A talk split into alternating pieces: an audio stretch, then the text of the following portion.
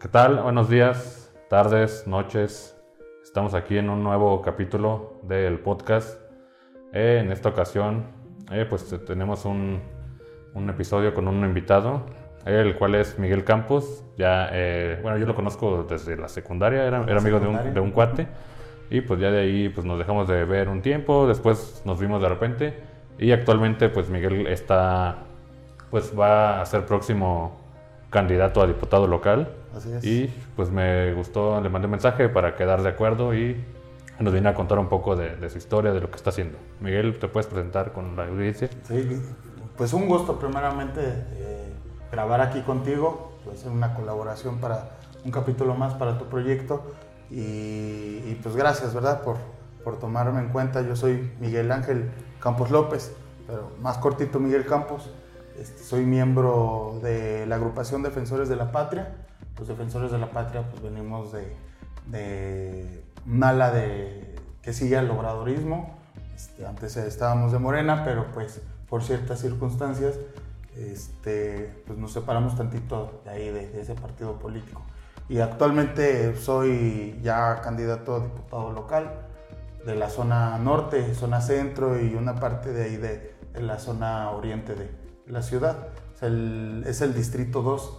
De hecho, si lo ves así como que en el mapa electoral, parece como pues, un plátano, un choricillo, ¿no? Ah, okay, Entonces, sí. este, fue una modificación que hicieron distritalmente en el 2016, 17 me parece. Que antes, yo donde vivo, eh, el distrito era el quinto y abarcaba la zona norte y hasta Bocas. Pero la Ah, nueva vale. distritación ahora indica que es de la zona norte, María Cecilia, para, pues, para esta parte, para el centro y llega hasta acá, hasta el paseo. Ah, ok. No, pues se, se abarca una, una buena parte, ¿no? Sí, sí, sí. vas- andas ahí. Y pues nos puedes contar cómo fue que empezaste, cómo entraste en este, en este rollo de en la política. ¿Tú qué estudiaste o qué, a qué te dedicabas antes? Yo, yo estudié la licenciatura en Derecho. Este, de hecho, de, de manera personal, yo tenía unos motivos por los cuales quería in- ingresar a la, licenciatura en Derecho, la Facultad de Derecho de la Universidad Autónoma de San Luis Potosí. Este, anteriormente yo, yo estudié Historia, pero eh, te digo, por estos motivos dejé esa carrera y me incliné más hacia la, la licenciatura. Yo entré con un, un objetivo que era pertenecer a las Fuerzas Armadas, a, a- a lo que fuera, ¿no? A la Marina, al Ejército o a la Policía Federal, bueno, Sí. la ahora extinta Policía Federal. Este, entonces, eh, en el paso que estuve, que, que estuve en la facultad, en la licenciatura en Derecho, yo empiezo a conocer gente que pensaba como yo. ¿Yo por qué quería pertenecer a Fuerzas Armadas? Porque yo quería realizar un cambio. Porque me empecé a inmiscuir en, en los temas pues, de la política nacional, de la política local. Y yo no entendía por qué si había políticos que los relacionaban con el crimen organizado, por qué la misma gente seguía votando por ellos, Sí. o de dónde venían, de qué partido político pertenecían y, y qué nexos tenían pues, también con los grandes empresarios, ¿no? los grandes consorcios capitales este, que en ese entonces pues, mandaban, ¿no? Televisa, este, Sí, pues, Grupo. Minera México y todos esos. Sí, pues son los, los típicos, ¿no? Que siempre se ve, los grandes empresarios siempre salen esos, los coludidos mismos, ¿no? con los políticos o, o ellos se hacen políticos, pero luego lo relacionan con crimen organizado, ¿no? Con lavado de dinero, con narcotráfico y esas cosas. Entonces, pues yo veía en Fuerzas Armadas que yo podía este, hacer un cambio, ¿no? A lo mejor muy, muy radical por el uso pues, de la fuerza, ¿no? Sí. Este, de, de- de manera legal. Pero, te digo, siendo yo estudiante de Derecho, empiezo a conocer mm, algunos compañeros que ya militaban en Morena. Militaban en Morena como asociación civil. Entonces, pasa lo del 2012. Yo entro a la Facultad de Derecho en el 2012. Este, recién acababan de pasar las elecciones de, de que Sí. le hicieron otra vez fraude a Andrés Manuel López Obrador, Sí. el PRI con su con el, la compra masiva de votos. Este, fue lo, lo principal y lo primordial para que se orquestar el fraude otra vez en contra de, de Andrés Manuel. Entonces yo entro a la, a la universidad y, y, conozco a compañeros que están militando en pro de que Morena pues, se hiciera partido político. Ah, Me invitan a reuniones de jóvenes y los, y los escucho porque yo tampoco sabía que era Morena. Sí. Lo escuchaba, ¿no? Sabía que era un brazo de Andrés Manuel López Obrador, etc. Entonces en esas pláticas de jóvenes este, me doy cuenta de, pues, de que realmente es un movimiento con miras a, a volverse partido político con ideales que necesitamos ¿no? en la política, que ya se están ahorita materializando un poquito más. Sí, ya, ya llegaron al poder, bueno, federal, se podría decir. Ajá, eh, lo, lo primordial, ¿no? Lo que ahora se, se comenta mucho, que son los tres principios para manejar la cuarta transformación, ¿no? Y para ser parte de la cuarta transformación, que es no mentir, no robar, no traicionar al pueblo. Entonces yo veo que, que estos chavos y estos principios que manejaban, pues eran, eran sentimientos y ideales muy nobles para empezar la transformación que el país necesitaba. Entonces, este, me preguntan, ¿te quieres afiliar? Y sin, sin pensarlo dije, sí, yo quiero trabajar con ustedes. Yo les ayudo a hacer pues, proselitismo, ¿no? A hacer activismo dentro de las filas de Morena. Y yo empecé primeramente afiliándome, a afiliar a, a- mis conocidos, a mis familiares, para que se registrara Morena como partido político aquí en San Luis Potosí. Ok, Apoyaste desde un inicio, se puede decir que has estado ahí, pues desde antes de que fuera partido, ahorita que fue partido y, y actualmente sigues con los mismos valores, pero ya no dentro del partido. Ujú, sí, este, empiezo con eso, enseguida pasa lo de la consulta popular en torno a la reforma energética, la reforma energética que nos impuso el PRI, PAN y, y partidos aliados. Este, el- a pesar de que el PRD votó en contra de esa reforma energética, nosotros ya sabíamos que ya se habían puesto de acuerdo. O sea, están en contra de la reforma energética, pero sí están a favor de la reforma fiscal. Un paquete de reformas constitucionales que propuso Enrique Peña Nieto y pues con ayuda del PAN y, y en, en varias ocasiones con ayuda del PRD, pues salió lo que ahora, este, no ahora nos, bueno, el licenciado presidente Andrés Manuel López Obrador que ya está combatiendo, ¿no? La reforma fiscal, del aumento de impuestos, etcétera, la reforma laboral, la reforma energética, la reforma educativa y otras tantas. No todo, no todo eh, fue malo, ¿verdad? Este, sí hubieran cosas buenas, pero lo que sí nos sirvió para el país o para la ciudadanía, sí es algo que se está transformando. Entonces, bueno, ya me desvié poquito, pero este, yo eh, salía a la calle, salía con mis vecinos, con mis amigos, precisamente para que firmaran en torno a esta consulta popular.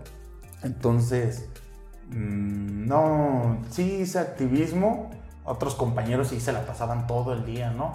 Pero yo por la cuestión de que iba a clases y pues, tenía otras actividades, pues yo con lo, con lo poco que podía aportar, este, pues lo hice, ¿no?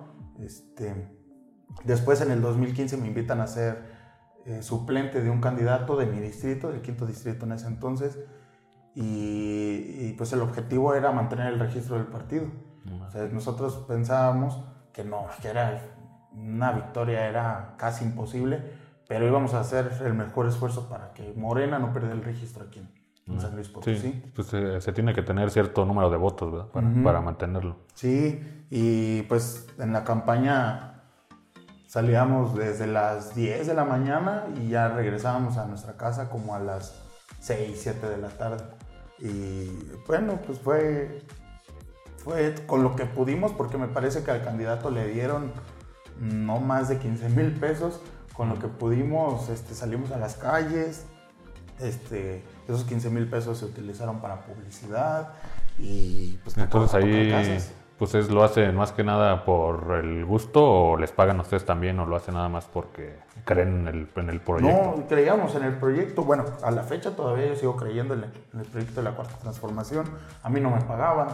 Yo, yo salí a hacer campaña con este, en ese entonces el candidato era Enrique, Enrique Serrano.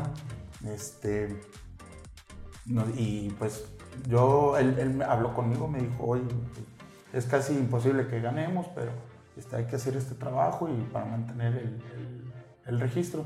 Adelante, yo te echo la mano, yo este, contacto a varios amigos que se vengan conmigo, a algunos compañeros, y tocamos todas las puertas que- que sean necesarias tocar. Que se iban casa por casa o Ujú, en sí. el distrito. Sí, sí, sí. Ok. Bueno, pasan las elecciones, logramos eh, mantener el registro del partido y, y enseguida a- a- hablan conmigo y me dicen, no te alejes del movimiento. Las próximas elecciones son hasta el 2018, pero no te alejes porque se viene un trabajo más fuerte y queremos que nos eches la mano. En ese entonces el, presidente era Gabino Morales, después por la renovación interna del partido entra Sergio Serrano, pero Gabino ya deja el puesto como presidente estatal del partido y el presidente Andrés Manuel, eh, en ese entonces él era presidente del Consejo de Morena, del Consejo Nacional de Morena, pero luego se vuelve presidente del Comité Ejecutivo. Entonces Andrés Manuel designa a Gabino Morales como el enlace estatal de la promoción y defensa del voto con miras al 2018 y Gabino habla conmigo y me dice, este, síguenos apoyando, necesitamos de tu activismo y, queremos que nos ayudes a hacer estructura. Él, manejaba mucho en redes, en redes sociales construyendo Morena y realmente era lo que estábamos haciendo. Eh, nosotros empezamos a hacer comités de base seccionales. Empezábamos a buscar a las personas que, que creían y que apoyaban a Andrés Manuel López Obrador o que querían un nuevo, una nueva esperanza, un nuevo... Sí, pues sí, después de tanto ya, pues los mismos partidos de siempre, ¿no? Que se ve de, pues te decepcionan una y otra vez y, y siempre pasa lo mismo, ¿no? Exacto. Pues la gente se buscó el cambio, bueno, pues Andrés Manuel se promocionaba como el cambio y pues la gente pues le creyó en él, ¿no? Y votó por él. Sí, sí, sí. O sea, hay quienes no conocían mucho de Andrés Manuel, pero te digo, querían un nuevo proyecto. Ya estaban hartos del PRI, del PAN, este, ya no creían en el PRD. Entonces, eh, todas esas personas las canalizábamos en, estos, en estas cédulas este, de organización que son los comités de base. Eh, cariñosamente le llamábamos comités de base, este, comités de protagonistas del cambio verdadero. Comités de base, así, seccionales. Y, nosotros les, los registramos, los afiliamos y regresábamos a esos comités a dejar el periódico Regeneración. Era nuestra, es, ese fue siempre nuestra arma principal, que es un periódico informativo con el cual nosotros comunicábamos a la gente el por qué la necesidad de, que surgiera una transformación verdadera de la mano de, Andrés Manuel y con Morena. Y, este, y aparte manejábamos noticias de trascendencia nacional. Cuando nos decían con la, que la reforma energética iba, se iba a disminuir el precio de los combustibles y de los, bueno, de todos los energéticos, este, pues veíamos lo contrario, ¿no? Los gasolinazos. Sí, subiendo pues la empezó a gasolina. subir un montón, ¿no? Todavía me acuerdo Sí. cuando estaba barata. Cuando estaba de 14 pesos y llegó a costar, creo, 22, algo así. 22, 23 pesos. En una zona, no, hasta 24, me parece.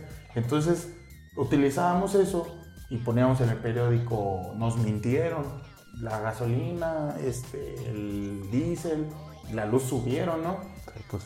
Entonces, este, pues la gente le impactaban esas noticias y la recibía. Fue gracias al trabajo que ya había hecho Andrés Manuel López Obrador y el trabajo que nosotros hicimos bien coordinado, que pues en el 2018 este, llevó a la victoria del movimiento. Y, y, pues ahorita sigue, sigue el trabajo. Entonces yo creo que mi activismo más fuerte fue el de la creación de los comités de base en el distrito donde yo vivo. Ah, Y en, y en la campaña del 2018, ¿no? Para, Ujú, para sí, la sí, sí. presidencia, que pues fue cuando pues ganaron en, en la mayoría, en muchos, no nada más la presidencia, sino en Sí, las diputaciones y- federales.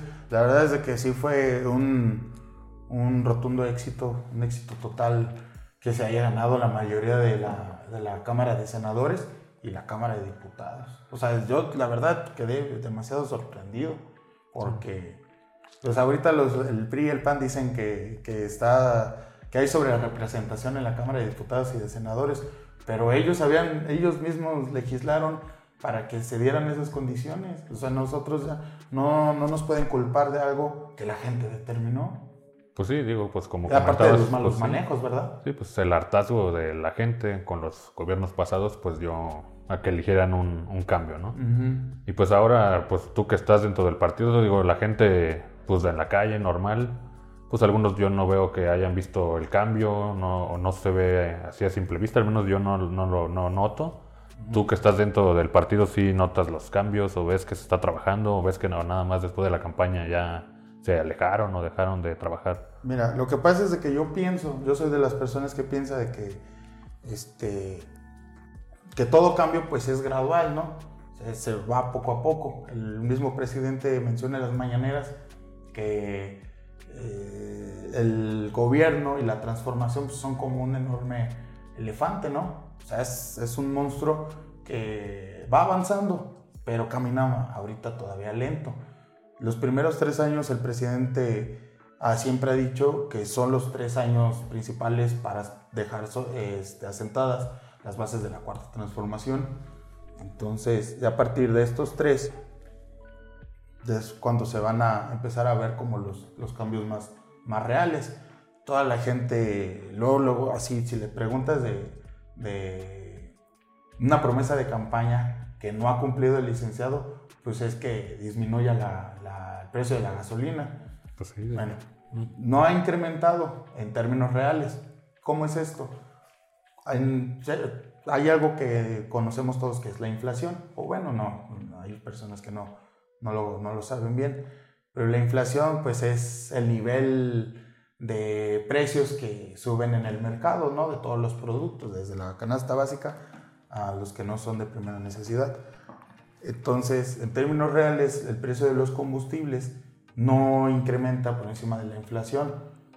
Eso es gracias al manejo del gobierno, pero también eh, es gracias a que con la reforma energética se liberaron los precios de los, de los combustibles.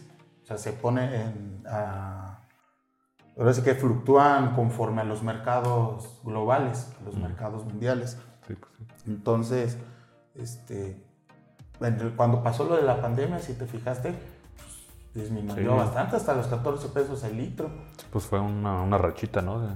Y no fue gracias al gobierno. Bueno, ayer precisamente estaba hablando con un amigo que sí y no es gracias al gobierno. Sí, ¿por qué? Porque te aseguro que en otros gobiernos del PRI y del PAN, si hubiera disminuido el costo de la gasolina, ellos hubieran hecho lo, lo que antes, ¿no? Mantener el precio de la gasolina alto y pues ese dinero, pues, ahora sí que hubiera llegado a una procedencia, a una procedencia, a un fin que pues, no fuera el beneficio de la ciudadanía, ¿no?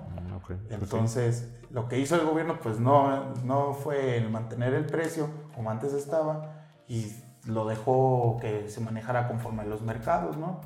Este, pasa lo de la pandemia, la gente no sale, las empresas se paran y pues no hay uso de los combustibles, por eso este, baja Sí, el, el precio. Sí. Entonces, te digo, y, y no es gracias al gobierno porque, pues no, o sea, la- la- global, ¿no? Ajá, y fue una son- situación. El precio de la gasolina pues es conforme a los mercados globales. Entonces, este, bueno, la gente si se pregunta, es que ¿por qué no ha bajado el precio de la gasolina? Porque el presidente ha dicho que cuando se termine de construir la refinería de dos bocas en, en el sureste mexicano, ya es cuando México va a ser más solvente, autosuficiente en, cuestión de sus combustibles, ya no va a necesitar de, importar de otros mercados y pues ya va a tener totalmente solvencia y es ahí donde va a empezar a bajar la, gasolina.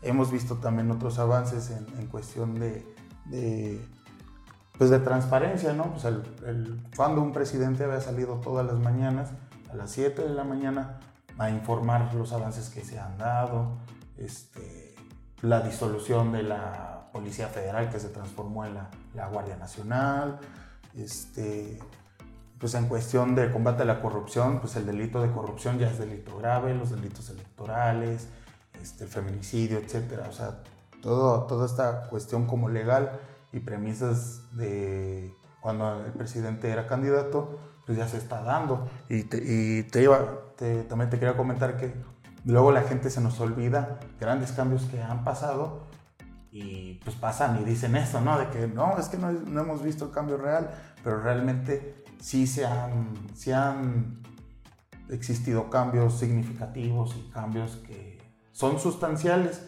pero con el paso del tiempo pues, se van a ver reflejados.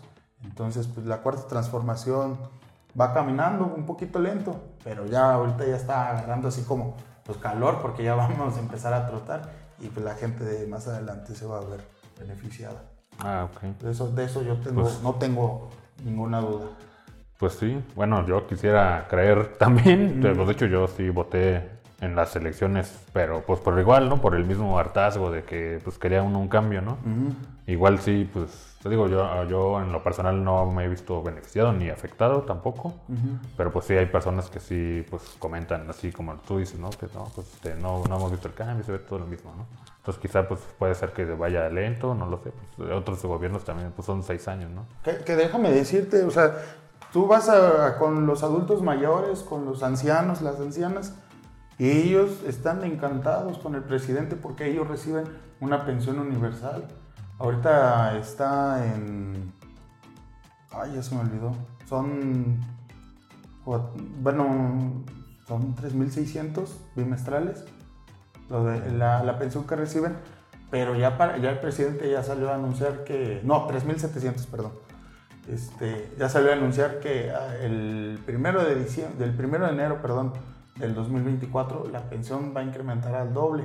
¿Por ¿Cómo se, se ha dado esto? ¿O ¿Por qué alcanza para darle una pensión a todos los adultos mayores del país?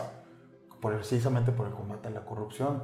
La corrupción que existía en la anterior Secretaría de Desarrollo Social, SEDESOL, este, todo el, el dinero que manejaban para programas sociales eh, se iba con unos, por ejemplo, la justificación de personas que, que habían, que solicitaban el programa y que lo estaban recibiendo. Yo, yo cuando, cuando entra Andrés Manuel a gobernar el 1 de diciembre del 2018, yo ya era voluntario como servidor de la nación.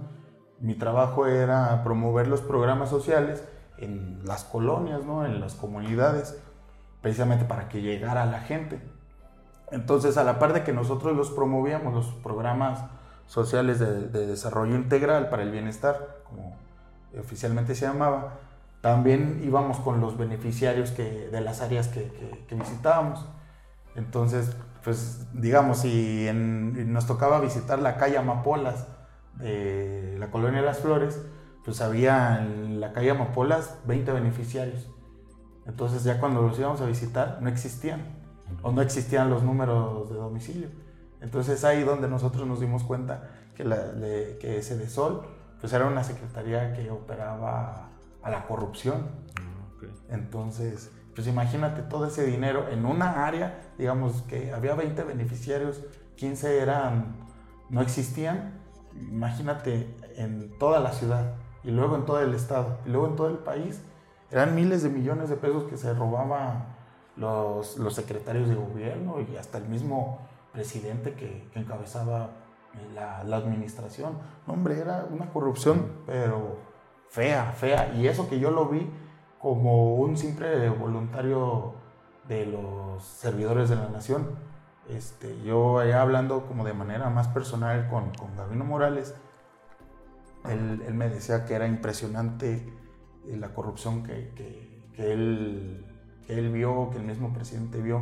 Entonces, este, si nos dedicábamos ahora sí que a dar con los responsables que, que solapaban pues, esos actos antijurídicos, o nos dedicábamos a enjuiciarlos y meterlos a la cárcel, o mejor nos dedicábamos a gobernar, allá a, a, pues sí, a restablecer lo que no servía y a hacer de lado pues, realmente lo que, lo que generaba pues, todo este desfalco al erario público. Y pues eso también pasaba con lo de las estancias infantiles, ¿te acuerdas? Sí, que mucha gente empezó a decir de que no, que este, ya cerraron las estancias o que gracias a, lo que está haciendo López Obrador, los niños ya no van a, los cuidados que necesitan, etc. Ahí también era un nido de corrupción, era una cloaca. ¿Por qué? Porque las mismas em, que encabezaban las, estancias, las directoras o, las administradoras, no sé cómo se le llamaban, este, justificaban que tenían 40 niños en su estancia cuando realmente tenían 15 o 20. Entonces se aprovechaban de un subsidio que daba gobierno federal a las estancias para que pues sea más barato, le saliera más barato a los papás eh, pagar su, su, mensualidad, ¿no? Las cuotas. Entonces este, se, se quitó ese subsidio. Las, yo, y es lo que yo vi, las estancias que operaban bien, que no justificaban tantos niños, fueron llamados niños fantasma. Al presidente no le gustaba usar ese término. Este, las, las estancias que operaban bien se mantuvieron y siguen trabajando a la fecha, pero las que no, fueron las que se fueron para abajo. o sea, las que realmente veían un negocio en tener una estancia. Donde había corrupción. Entonces, todo ese combate de corrupción, y eso es solo dos ejemplos de muchísimos que hay, ¿eh? ese combate a la corrupción es lo que generó ahorros y que alcanzara para pagar las pensiones de los adultos mayores, niños, niñas con discapacidad, adultos mayores con discapacidad y las vacas a los estudiantes. O sea, tú ve, a, lo mejor a nosotros no nos ha tocado ver un cambio más real, pero si te aseguro que si vas a Chiapas, a Oaxaca, a Veracruz, a Tabasco, esa zona del sureste mexicano que históricamente fue olvidada y abandonada por los gobiernos federales, ahorita están elevando su calidad de vida, porque todos los estudiantes de la preparatoria, sin excepción, de preparatoria y de universidad tienen una beca. Los adultos mayores, este, bueno, aquí en San Luis Potosí eh, es de 68 en adelante, pero en el sureste, en zonas marginadas y zonas de, pobreza extrema, eh, el rango es de 65. Ya en el 2024 van a ser de 65 en todo el país. Entonces, vas a, si vas a esos estados, te van a decir, no, aquí aquí ni me toquen al presidente, ni hablen mal, porque él es el único que nos ha ayudado. Universidades gratuitas, etc. etcétera. Y por ejemplo, hablando justo de eso, ¿no? Se ven, por ejemplo, muchas personas que pues glorifican al presidente y hablan de él ya hasta parece como si fuera una deidad o algo así. Pues digo, sigue siendo a final de cuentas pues un hombre, ¿no? Pues a lo mejor pues ha trabajado bien o ha ayudado a varias personas, pero en tu caso tú ves que él eh, se diferencia de Morena en caso de que sea nada más una persona o es el sin él no existiría Morena o no puede existir? Pues oh. Morena es gracias al presidente, porque él, el presidente, fue el que el que escribió parte de los estatutos con los cuales nos regimos, ¿no? O se rige el partido.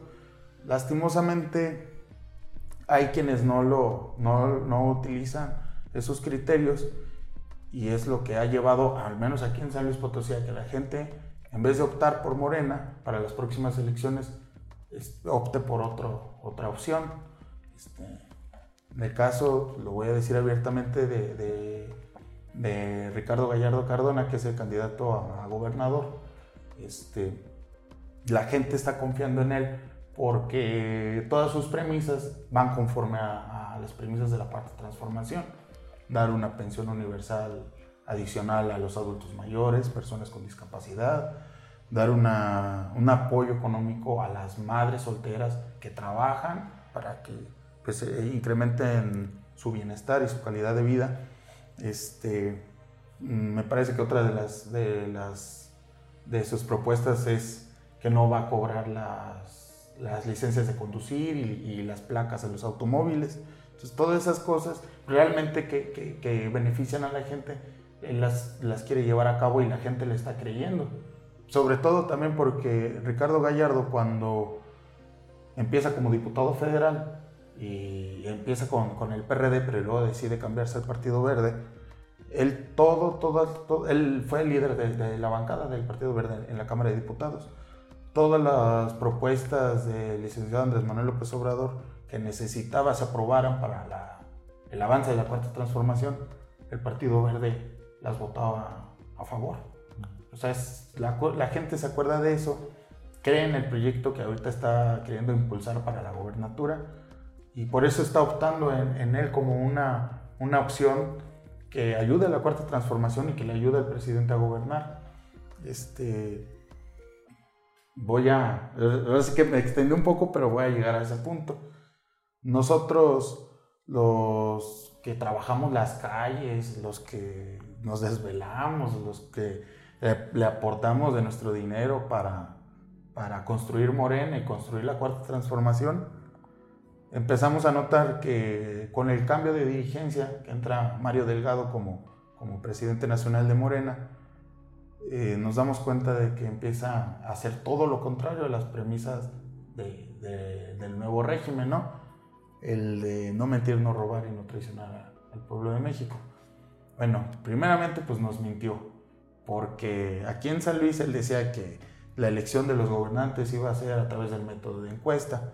No, yo, este, junto con todos los, los principales líderes que trabajamos el partido en las calles, en las comunidades, en los barrios, optamos por apoyar al licenciado Leonel Cerrato para que él fuera el candidato a gobernador. Nosotros estamos seguros, porque el mismo Mario Delgado lo admitió, Leonel Cerrato fue quien ganó la encuesta para ser el candidato a gobernador. Pero él a contentillo y poniendo de excusa el criterio de la paridad de género, este, las 15 gobernaturas en las cuales Morena va a participar, decide cambiar el género aquí en, en San Luis Potosí a que en vez de que sea un hombre, este, una probable candidatura, pues ya lo, lo, cambia y lo delimita a solamente una mujer.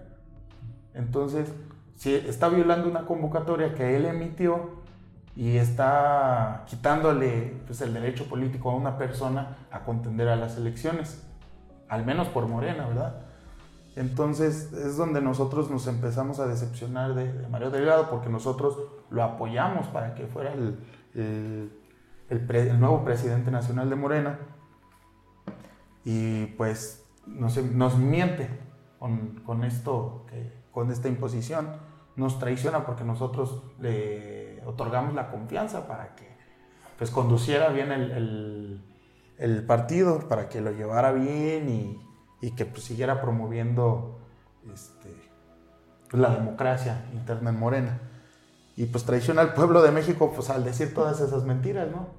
Entonces, nosotros pues mm, al principio, te voy a ser sincero, sí nos quedamos pasmados, no sabíamos qué hacer, a dónde, o si nos íbamos a aportar institucionalmente correctos este, para, para estas elecciones la verdad mm, vemos que la opción del Partido Verde es lo más adecuado a la cuarta transformación y es ahí donde nosotros nos damos cuenta este, que pues la cuarta transformación trasciende de los partidos políticos. Sí, Morena fue quien fue el partido que llevó al presidente a, a la silla presidencial, pero no fue sola Morena fue con mucha gente que no se quisieron inclusive afiliar a, algún partido, pero que nos echó la mano a cubrir el voto en las casillas, a promover el voto en sus colonias, este, este de la mano también de otros partidos aliados como el Encuentro Social y el Partido del Trabajo, eh, nosotros tuvimos el éxito del 2018. Entonces nosotros pensamos que esa importancia que debía de tener la cuarta transformación debía trascender a partidos políticos. Creamos los defensores de la patria precisamente para apoyar al licenciado Leonel Cerrato, para que él fuera nuestro candidato a gobernador. Pasan estas cosas, entonces cuando, cuando nosotros hacemos una introspectiva de ver qué vamos a hacer, entonces decidimos adherirnos al proyecto de Ricardo Gallardo Cardona este, como candidato a gobernador y como un proyecto que sea aliado al presidente y a la cuarta transformación aquí en San Luis Potosí. Entonces, parte, yo me sometí personalmente a una encuesta interna del Partido Verde para ver pues qué tanta fuerza tenía ¿no? en mi distrito. Entonces, por el trabajo que yo hice territorial, territorialmente hablando, desde hace mucho tiempo, eh, yo, yo salgo sorprendido porque las otras propuestas del Partido Verde quedaron muy por debajo de pues de mí, ¿no? Yo quedé en primer lugar. A mí me, me, informó me informó Leonel Cerrato, me informó Kevin Aguilar, que ahorita es candidato a diputado federal en el distrito 3 de, de Río Verde. Pero luego otros compañeros que trabajaban en las encuestas internas del Verde me dicen, te los llevaste de calle a todos. Mm. Entonces, me, es la manera en que yo empiezo a hacer. Gracias a tu trabajo anterior, previo. Sí, sí, sí, ah, por el respaldo de la gente. Y ya no me queda la menor duda, sin nada, nada, nada, que quien no trabaja en las calles, quien no hace trabajo territorial, muy difícil va difícilmente va a ayudar a la gente. Ok, pues sí, creo que sí, pues hay que salir en la calle, estar ahí junto con la gente para saber exactamente qué necesidades tiene, ¿no? No nada más estar en un cubículo, en una oficina o lejos de todo, porque pues ahí no, ahí no se ve nada. Y por ejemplo, pues ya para ir concluyendo, terminando un poco, este, ¿sabes en qué fechas empiezan las campañas? Para... La, campaña electoral empieza el 4 de abril, de diputados locales, presidentes municipales y diputados federales, aquí en San Luis Potosí. Pero ahorita ya la, la, campaña de, para la gobernatura ya empezó. Claro, ya está el pollo haciendo sus mítines, este, pues Octavio Pedrosa allá haciendo pues sí, con, con 20, 30 personas recorridos en, pues en algunas colonias. Eh, y otros candidatos, pues ahí haciendo el ridículo, bailando y diciendo que, que hagan las cosas de que no sea la manera correcta. No, no entiendo a veces sus campañas. Pero bueno, nosotros vamos a confiar en que estamos haciendo las cosas bien. El, el proyecto que, que, que, encabeza el licenciado Leonel Zarrato aquí para la capital, porque él va a ser candidato alcalde de San Luis Potosí. El proyecto está nutrido precisamente de todas las premisas de la cuarta, de la cuarta transformación. Lo estoy compartiendo y a la audiencia para que lo vayan sabiendo, ¿no?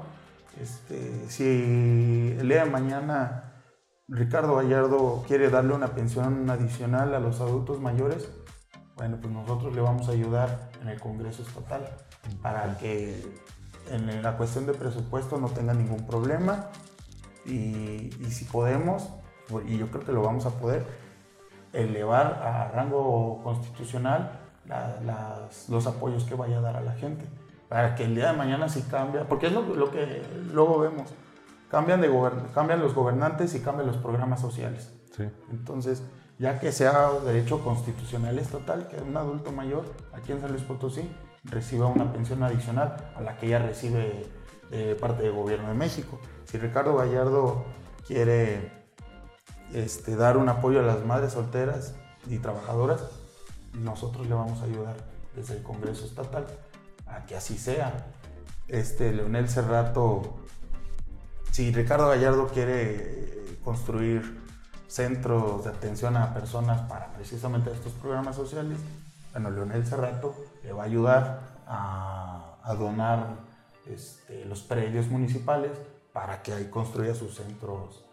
Este, para Están todos programas, subidos en el mismo barco, ¿no? Todos, van a una, misma dirección. Y actualmente ya se pueden ver esas propuestas en alguna página, en algún lado. Eh, Ricardo Gallardo, sí. De tu servidor, de Leonel Cerrato, todavía no, porque no son los tiempos electorales. Pero sí quiero dejar en claro que venimos cargando este proyecto desde el, con perspectiva de bienestar social. O sea, vamos a implementar el, estado de bienestar como lo está implementando el presidente de la República, vamos a implementar a nivel estatal. Vamos a combatir la corrupción, vamos a vigilar que todos los gobernantes de San Luis Potosí, eh, empezando por, por Ricardo Gallardo, al día de mañana que sea gobernador y todos los presidentes municipales que ya entren en funciones, Vamos a vigilar que hagan las cosas bien y no vamos a solapar ningún acto de corrupción o desfalco al erario público. Ok, pues me parecen buenas propuestas. Espero obviamente que pues sí se cumplan, que se, que se lleven a cabo, si, es que, si es que logran pues este, ganar la contienda.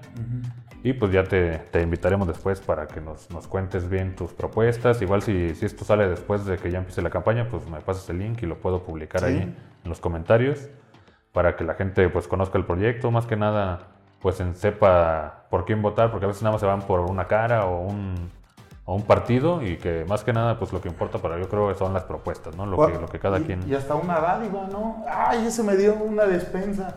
Sí, voy a votar por él. Bueno, el, el otro mensaje que quiero dar es de que si les ofrecen despensas, cobijas, kits de, de cubrebocas o gel antibacterial, etcétera, por el tema de la pandemia, pues haga que, que lo agarren, que la gente lo agarre, porque pues al final de cuentas son incentivos que vienen del erario público, de los impuestos que todos pagamos. Entonces que lo agarren, pero que eh, a la hora de votar, voten por el proyecto que le conviene más a la ciudadanía. Y, y que analicen quiénes lo, lo impulsan, lo impulsamos, para que pues sepan si realmente se cumple o no, se va a cumplir. En, el, en mi caso, yo puedo decir que yo no quiero fallarle a la gente. Yo no quiero después del día de mañana que me estén ridiculizando este, en algunos medios diciendo que voté para que se incrementaran los impuestos en San Luis Potosí o, o algo por el estilo. Yo no voy a, a, trabajar para después quedar mal, sino mejor para que se me reconozca como pues, una persona que trabajó tanto para llegar a, cierto, a un cierto cargo, a una encomienda y que pues hice las cosas bien. Okay. Y estoy seguro que, que, todos los que formamos parte de los defensores de la patria y que vamos a, el día de mañana a representar a la gente, vamos a hacer las cosas bien. Ok, pues queda, queda grabado en video, ahí está la prueba para, para futuras referencias. Uh -huh. Esperemos que, que, lo cumplas y que esté todo, todo en orden a futuro si es que, si es que sucede. Uh -huh. Y pues ya, ya te estaremos hablando a lo mejor en otro capítulo si es que logras los cargos. Y, para ver cómo, cómo va todo el proyecto. Sí, sí, sí, encantado. Pues aquí vengo y grabamos y, y platicamos. Pues bueno, pues muchas gracias entonces por, por haber venido, por aceptar la, la invitación. Este, pues ya nos contaste un poco de, de, lo que estás haciendo, cómo empezaste todo, pues un poco de la historia. Y pues la gente se le queda pues en ellos la, la decisión de, de, ver tus propuestas, saber las propuestas del proyecto de todos y pues decidir qué es lo que mejor conviene. Uh -huh. ¿Y algo ah, último que quieras, quieras decir? Este, pues cuídense mucho. Ahorita nosotros nos quitamos los cubrebocas para platicar, pero cuídense mucho.